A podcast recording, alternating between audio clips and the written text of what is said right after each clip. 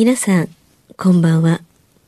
歌う怪談女、日月陽子です。怪奇レスラーならぬ怪談大好きプロレスラー、松山勘十郎です。怪談を集めて47年。怪異収集家の木原博勝です。この番組は、オカルト番組でも、心霊番組でもありません。怪異収集家である作家の木原博勝さんが、実際に直接取材した実話怪談を語ります。日本で唯一の怪談専門ラジオ番組です。木原さんといえばあの今や伝説の実話怪談本、新耳袋シリーズの作者でもおなじみですよね。他にも、うずしお怪談やつくも怪談といったヒットシリーズも出版されてますよね。その木原さんによるこの世のものではない話、もののけの話、不可思議な話といった実話怪談を季節に関係なく毎週聞くことができるなんて、怪談マニアにとっては夢のような話ですよね。夢どころか悪夢よりも素晴らしいことですよ。それでは、あなたが最後まで無事にお聞きできることを祈ってます。怖い水曜日、存分に味わってください。あの、お便りね、いただいてるのちょっと今日読んでいいですか？はい。はい。はい。どうぞえ。ー、あ、その前に？いいと思った。その前に？ラジオ関西のはい。イェイタイムテーブルタイムテーブルに、ですですです。これに？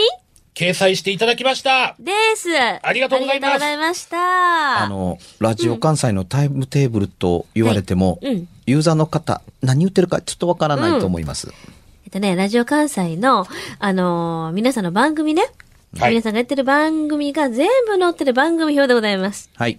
そこに、あの、冒頭の、こう、ひなんていうの、表紙のところに、毎回なんかね、あの、いろんな方のね、あの、インタビューとか、載ってるわけですよ。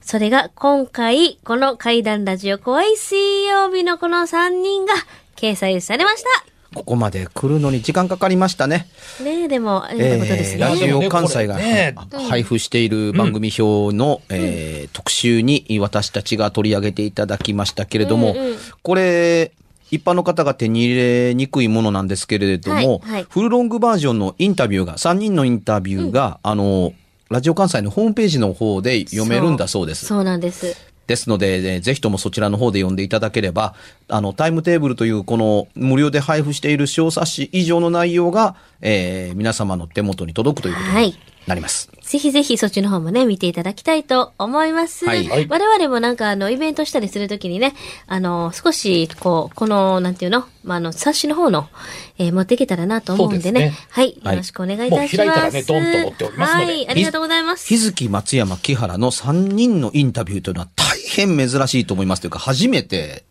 でなすね、対談みたいな。対談みたいな形でインタビューを受けているのは、はい。え、えーぜひともね、えーはいどんな、あの、くだらないこと言ってるのかというのを皆さん読んでいただければと 思います。はい。そしてロングバージョンは、ラジオ関西のホームページの方から見てください。はい。はい。それではお便りに戻ります。はいはい。えー、この方は、ラジオネームがね、えーっと、書かれてないんで、お名前は言わない方がいいでしょうね。はい。えー、こんばんは。こんばんはこん。ばんは。えー最近、稲川さんの階段盗作問題が問題になってますね。ああ、あ、別冊ラジオの方ですはい、ね。話題になってます。はい。去年だったか、今年だったか、バラエティ番組で、うんえー、金子さんや三郎さん、なっこさんだったか、ちょっと忘れましたが。関西の人しかわからないですね。ね。うん。あのー稲川淳二さんが、さあ、夏が来るから階段作らなきゃって言っとったわ。あいつ、実は階段とか言っときながら、あいつの創作やで作る言うてたもんって感じでテレビかラジオで言ってましたと。うん。それ聞いて私もそうやでーと思ってました。数年前、稲川さんの実は階段のコミックを読んで、これ絶対嘘と気づいてました。うん。多分視聴者も気づいてると思います。うん。私は子供の頃、あるかないか、いるかいないかという本が大好きで、夢中になって何度も読んでました。不思議系の話は本当のことしか意味がないし、興味がないんです、と。はい。で、そのかん方がね、もう一枚いただいてて、えっ、と、この時期テレビ番組で心霊ものやってますが、うんえー視聴者の投稿と思われるスマホで撮影された映像とか、本当にこの世のものでないものや現,、えー現象が映ったものでしょうかうん。本当なんでしょうかということですね、きっとね。うん。はい。これってどうなんでしょうね、やっぱ。何質問なの？質問質問。うん。どうなんやろね。まあ、あ、まあ。まあ、それはね、こう、一概には言えないんだけどもね。検証してやっぱり。あれって思うのもあれば、やっぱり不可思議なものもあるでしょまあうしね。今のね、こういう時代やからやっぱりね、いろんな技術がこう発達して、うん。うん先生どうですかね？今、映像で作れない画像というのは、多分何もなかったりします。うん。で、ここまでの技術が発達する前だとね、はい。さてこれはどうなんでしょうトリックとするには手間がかかるというものがあったので、信憑性が一応高いなどと思われて、えーいましたけれども、うん。映像が撮られるようになって、特にあの、携帯だとか、ハンディカムの、まあ、あの、ビデオカメラの小型化が進んでから映っているもので、これがすごい本物、なぜこのようなことが起こったかわからないという映像は、ほとんどありません。ゼロではないですけれども、あのーほとんどないっちゃないですね。うん。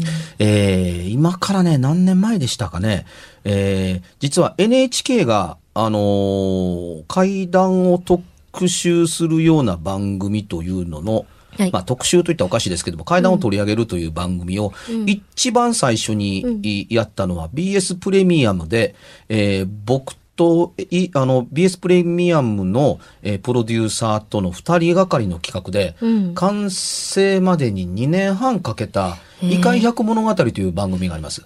これ、うん結局ね、NHK は、NHK が心霊とか、あの、怪談を扱うとは何事という形で、か企画が通らなかったんですよ。うんうん2年半の間。では、なんで通る形になったかというと、えー、フィルムのコンペティションみたいなところで、あのーこういう番組作ったら買っていただけますかという企画だけを配って歩いたら、うん。えーアメリカ、フランス、イスラエル、オランダ、あーフラン、えーどこだっけな ?6 カ国がうん。作ったら買う。うん。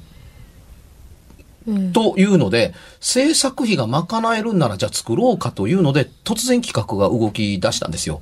その、異界百物語という形で。えーっとね、日本バージョンが100分。インターナショナルバージョンが90分だったかな。もちろん、ほで、僕監修に、あの、入ってます。えーその中で、えーっとね、落語家の亡くなられた、こ桂歌丸師匠にも出ていただいて、あのーなんだったかな。えー、えのきちぶさだとか、ボタン道路だとかを作られた、あのー、炎上さんを、あの、落語家さんを、あの、演じていただいたらだだとかね。僕は監修やってる関係で、清水隆監督や京極夏彦さんにも出てもらった、さすがインターナショナルバージョンっていうとこだったりはするんですけども、あ、ちなみにこの時にね、あの、僕は監修の立場から言って稲川さんは使いませんよと言った時に NHK 側のプロデューサーは、いや、あれだけ盗作のひどい人は、あの、この番組には使えませんよっていうに、最初からこちらからも、この人を出してくださいというふうに、あの、言うつもりはありませんでしたというのが NHK のプロデューサーの見解でした。で。この時にね、制作会社とあのなった会社が、うちの会社の1階おかしいんですって。1階がね、空き家のようになってるんですよ。2階が、あの、その会社で。で、どうしてもおかしなことがばっかり。例えば誰もいないはずなのに下から妙な物音がする。足音がする。うん。か、あの、話し声が聞こえる。で、明らかに人がいると思うから下に、下に行くと誰もいない。一人で作業やってるとね、下から階段登ってくる音があまりに頻繁に聞こえる。で、階段の音としか、どう考えても思えない。下からトンと上がってきて音が接近するのと、その自分たちが歩いた時に、音を立てないようにゆっくりと歩いた時に聞こえてくるきしみ音と、ほぼ同じ音なので、これが番組始まる前にそういう話を聞いていたので、どうでしょう？あの、番組の収録前に、あの、一度定点カメラ仕掛けませんっていう。で、そういうことに全くこう、あのー知識や関係のある人たちではなかったので、定点カメラ定点カメラなんか仕掛けてどうするんですっていう。だから人がいたりいなかったりするときに、そんなことが起こるというようなものを、カメラの置きっぱなし、カメラ目線だけに丸投げして、あのーあと帰っていただいていいですから、何日か回しっぱなしにしましょうよっていうふうに。で、人が来たら止めていいですっていうふうに。で、帰るときにまた動かすっていうことをやりましょうということをやったんですよ。そしたらね、えー、上の階で録音だけを回しておくと、あの、階段のギシ、ギシ、ギシっていうことはもちろん、あんうんなんなんなんうんうん何語かわからないけど、誰かが喋ってる声が聞こえている。という音声が入っていたのと同時に、定点カメラのカメラに何が入ってたかというと、カメラに音声は入ってなかったんですけれども、というか、音声繋いでなかったのかな、あのーこれ、撮られたのは2月。あの、みんな、あの、出社し、止める前に出社する時の格好が、その、マフラーに手袋にコートを着て、息、はぁはぁ白くしながら上に上がっていくのが映ってるんでまあ寒い季節ですからね。ですよ。そうね。うんつまり、虫などいない中に、向こうから光が飛んできて、ぷわーっと輝いて消える。む向こうから光が突然空間で、パーッと輝いて消える。光ったまんまの横のものが通り過ぎる。ジグザグに通り過ぎるっていうのが、延々と撮れたんです。これはね、NHK 側もびっくり。この世ならざるものというのはカメラで撮れるんだ。こういうものが撮れるんだというので、しかし、これを検証するという方向性の番組ではなかったので、はい。あの、いわゆる、あの、文化的に捉える番組なので、さすがは NHK でないと、NHK としてはそうではなければならないので、あの、小泉八雲が集めた会談を中心に番組は展開するんですけど、その番組が始まる前の冒頭の何、十何秒か間に、この光ってる映像を使用したんですよ。なので、えっ、と、NHK が入った、あのーカメラで、定点カメラで、はいこの世ならざるものが撮られたということが、しかも NHK の BS プレミアで放送されたという一例がここにあります。で、えーカメラでへあの変なものが撮れないんでしょうかという点から言えば、公開されている映像のほとんどというのはよくわかりませんが、よくわからないものという光の塊や光の通過というものが映るということは間違いなくあります。で、階段の体験談の中でビデオテープを抹消したという話やフィルムを抹消したという話の中にちゃんと映ってたりしたというふうに語られているものは、ちゃんとした筋の方から、あの、直接取材をしているので、あるにはあるんですけれども、いつも人はこう言います。その映像はないですか？もちろん僕もそう言ってます。この手の場合の映像はね、大概廃棄処分になってます。うん。えー、もちろんね、今、あの、某、今更言ってもしょうがないですけども、NHK の話が、まあ、出ましたよね。で、昔の東映の時代劇のフィルムの中にも映ったというのが取材で明らかになってます。フィルムは処分されました。ええで、えー、比較的 NG をあんまり出さずに、実感との戦いで撮っている映像ジャンルに、アダルトビデオがあります。うん。このアダルトビデオの撮影の最中に、はい。用意、はい。と声がかかった時に、エレベーターの前を通って看護師さんが、あの、廊下の奥に行くっていう、まあ、その芝居ですね。まあ、廊下の先の、あのーえーうん、まあ、多分、に入院の病室と言えばいいですかね。まあ、そこでエッチをするっていうことですから、ほんま、その廊下の先そうじゃない？行き止まりなんですけど、うん、そういうう見立てで、そこ、あの、角を曲がるだけのエレベーターから出てきた看護婦さんが、あの、看護師さんが、あの、その廊下に向かって曲がっていくっていう、たったそれだけのシーン。うん、エレベーターが閉まったところから歩き出すところまで、よーい、はいっていうシーンですよ。よーい、はい、となって、その女の人がスーッとエレベーターから左に折れて、廊下の突き当たりで右に入って、廊下の角に隠れて見えてなくなるというシーンを撮ってる最中にカメラマンが、えという声を上げて、し、なんやねんって監督が、あの、覗いたら、とんでもないものが映ってたっていう。で、あの、はい、カット！って言ったら女の子は、んあ、OK でしょう何もないカットですからって言ったら、いや、君、芝居やってて何を見たって。え、な、何を見たって何ですかって。用意入っと同時に私歩いて、あの、向こうの角の中に消えてなると、なくなるとこまででしたけどもって、そんなことは分かってるよって指示したんだから、それより何を見たって。いや、だから何も見てませんってって。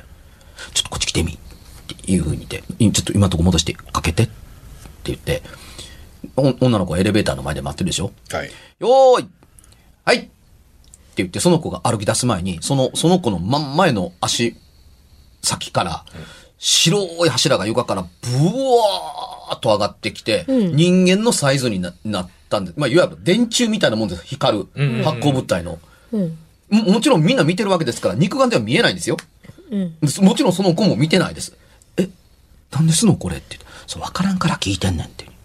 で、その、あのー光の柱が、と、その子の歩くううのが全く同じ方向なので、あのーカメラで見た目上、その子は光の柱についていって影に消えていくんですよ。はで、うん。こんなにはっきり映って動いてるのに、君何にも見えなかったの？で何も見えませんでした。っていうふうに。これまだビデオテープの時代です。あうん。で、あの、そのテープ出せって出して、監督が、シャーッとビデオテープ抜いて、新しいテープ入れて、さあ、撮り直そうか。で、現場凍りついてるので、さあ、撮り直そうさあ、楽しい楽しい AV の撮影みたいなことをやって撮り直したっていうことがあったりするけれども、まあ、それ一緒に見てた人が、あの、惜しいな、このビデオテープというふうに残念があったみたいな。まあ、これに、こういうような話を、あのーこれロケハウスで撮ったんですけどもね、病院的に見える。うん、あの、これを、あの、本には書きましたね。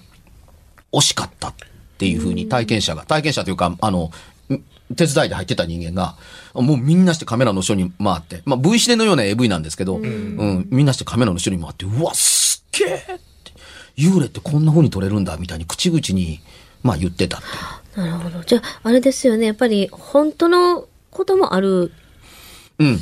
えーえっとね、えー東京にあるものすごく有名なインテリジェントビルの警備カメラに映った映像の話も、えー見せられた人が、これどういうことですか？あなたの、あの、事務所の前に撮られた映像なんですけれどもっていうふうに見せられたのも、真っ黒い人影がカメラの横を通り過ぎていくのを、あの、警備部の、あのの部長さんから、あの、お宅の部屋に入っていくんですけど、これどういうことですかって説明を求められたという映像の説明も本に書きましたけど、他のカメラには映ってないんですよ。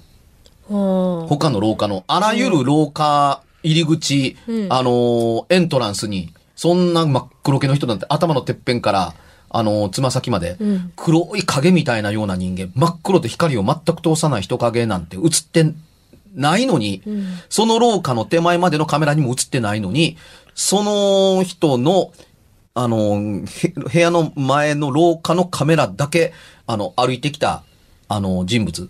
これは人間ですけどね。まあ、いわゆる社員の人。これは、この人はカメラに映ってるんですよ。ずーっと。うん。ところが最後のカメラで、その部屋に入るんカメラにのみ、あの、真っ黒の人が後ろに一緒にくっついてくる。で、その人が、あの、ドアを開けて、中、あの、に入って、ドアを閉めようとする、そのドアが閉まる寸前の、5センチか6センチの隙間ぐらいになった瞬間に、その黒い人影がその隙間にスッと一緒にくっついて入っていくって。で、これ何ですかっていうふうに説明を求められたということがある。で、こんなことないですよね。おかしなこと起こってないですよね。え、一応会社では起こってませんっていうふうに。じゃあ、消去させていただきますね。っていうふうに。こう警備の不備があったと思われては困りますみたいな感じで。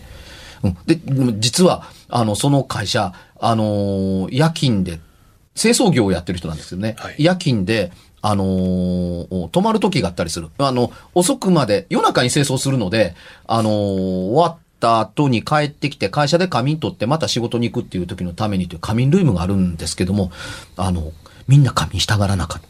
そうなのね。で、で、知らなかったって、社長知らなかったっていうふうに、あの、うちの部屋、実はなんかあるん違うんか、こんな映像見せられたって言ったら、実は社長、あ夜中の部屋泊まってると気持ちが悪いんですっていうふうに。え、で、社長なん、警備ルームで、警警備室何見せてもらったんですかって言ったら、まあちょっとおかしなものや。実際のことは、そんなこと言うたらみんな怖がってやめられたら困るんで、まあねうん、あの、契約社員なので、辞められたら困るからっていうことが、あの、あったって。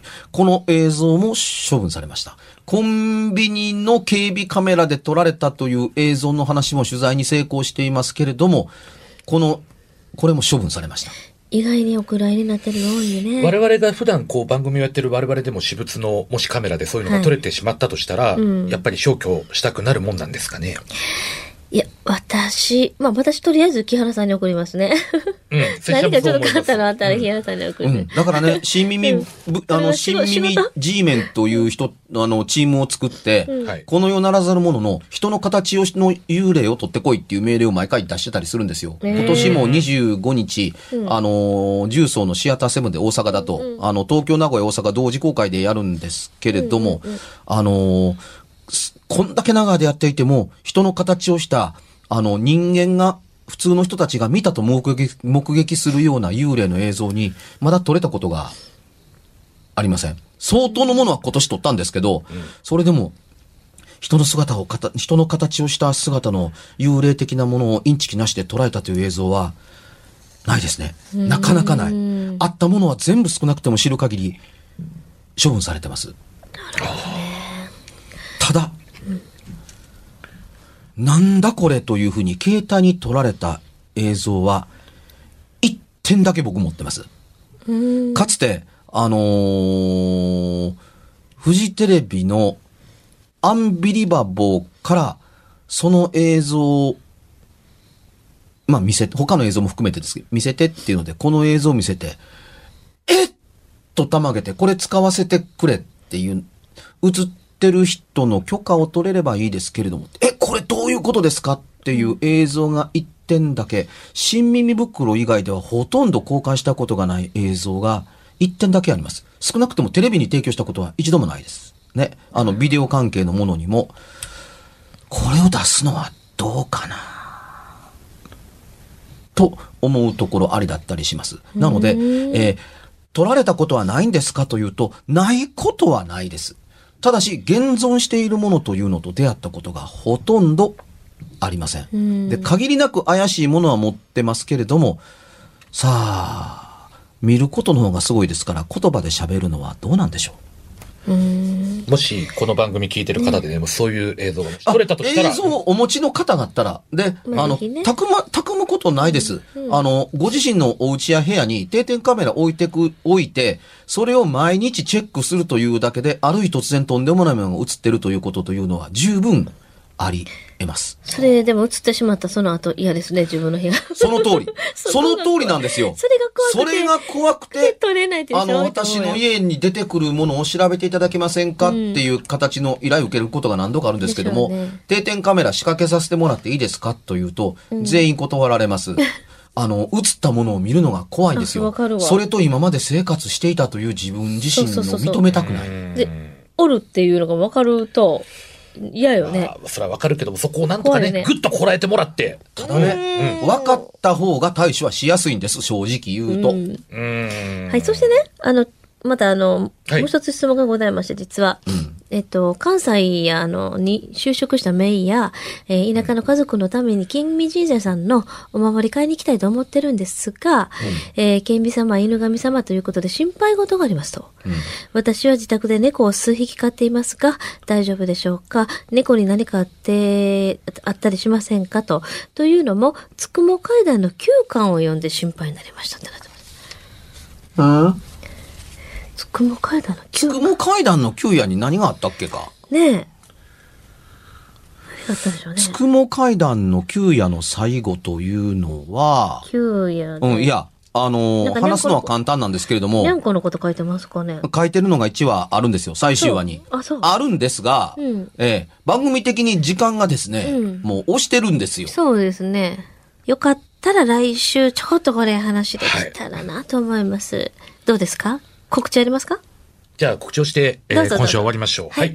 えー、拙者松山勘十郎はですね、えー、大衆プロレス松山座、2018年、えー、今年最後の公演を、11月4日、西成区民センターで、はい。15時から行いますので、また詳細は松山勘十郎で検索して、SNS 等でいろいろチェックしてみてください。はい。私の方はですね、えー9月もちょこちょこイベントが、えーございます。えー11今年11月には、まあ、東京の方でね、渋谷の方で、えー舞台もありますし、まだまだ増えてきますので、日月陽子、つに点々のひらがな日月陽子で検索してください。はい。私の方ですけれども、8月の25日、えー大阪だとシアターセブンで、新耳袋 G メン冒険編を上映する、その25日に僕舞台挨拶でシアターセブンに来ますので、よかったら見に来てください。えーそれからですね、私の原作というか原案で、エロ怪談映画が撮られました。伝統の大倉映画で、浴場怪談呪いの赤襦袢。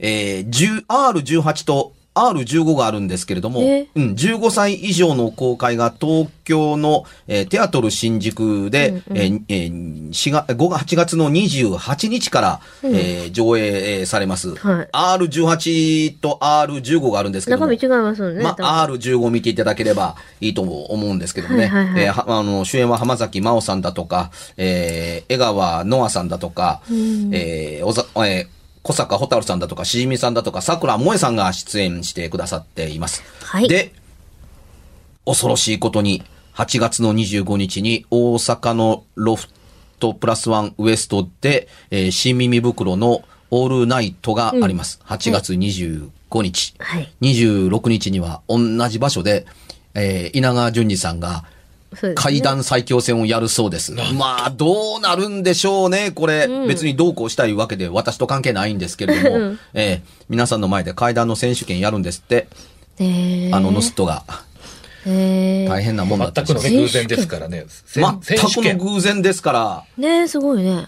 うん。で、えーね、なんでそんなものの言い方をするのかというのがご理解できない方は、ぜひとも別冊怪談ラジオの方を聞いていただければと思います。思います。はい。はい。番組では1回216円でダウンロードできる別冊怪談ラジオを販売しております。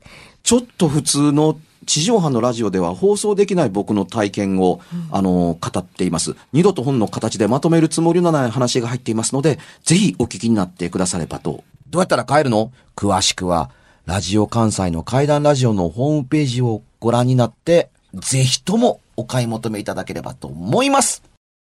今夜はいかがでしたでしょうか？何もなければいいんですが。え？